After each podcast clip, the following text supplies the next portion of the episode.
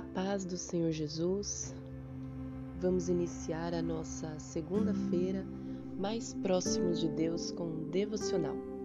Aqui é Ana Carolina, do Concordas de Amor, e a palavra de hoje está em Salmo, capítulo 95, versículo 7, que diz: Pois Ele é o nosso Deus, somos o povo que Ele pastoreia, o rebanho sob o seu cuidado.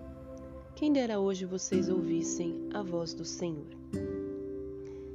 Esse versículo ele vem nos dizer que Deus é o nosso pastor e nós somos um rebanho sob o cuidado dele. Talvez nos falta muitas vezes entendermos de verdade o que essa passagem quer nos dizer. Talvez nos falta muitas vezes a gente se perceber que realmente tem alguém cuidando de nós. Muitas vezes nós acabamos buscando esse cuidado através de pessoas, de situações, de dinheiro, de, de circunstâncias. E Deus quer que a gente tenha esse cuidado, que a gente tenha não, que a gente enxergue que nós temos esse cuidado nele. Ele cuida da gente em tudo. A palavra nos garante que ele cuida da nossa vitória, ele cuida da nossa alimentação, ele cuida do que vamos nos, nos, nos vestir, ele cuida do que vamos beber, Deus cuida de todas as coisas. Ele que cuida de aumentar uma família, ele que cuida de dar a vida ou até mesmo dos falecimentos. Deus é quem cuida de todas as coisas, ele é quem permite ou não todas as coisas. E muitas vezes nós sofremos por não termos o cuidado. E ele está dizendo: Eu cuido de vocês, vocês são meu rebanho.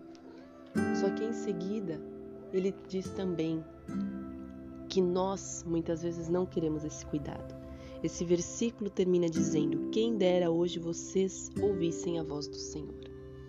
Então, quem muitas vezes não aceita o cuidado, quem muitas vezes não quer o cuidado, é o próprio, somos nós, né? Do próprio Deus somos nós. Então, que se que o devocional de hoje seja uma reflexão ao nosso coração para que a gente ore e diga: Deus, eu quero aprender a aceitar o seu cuidado.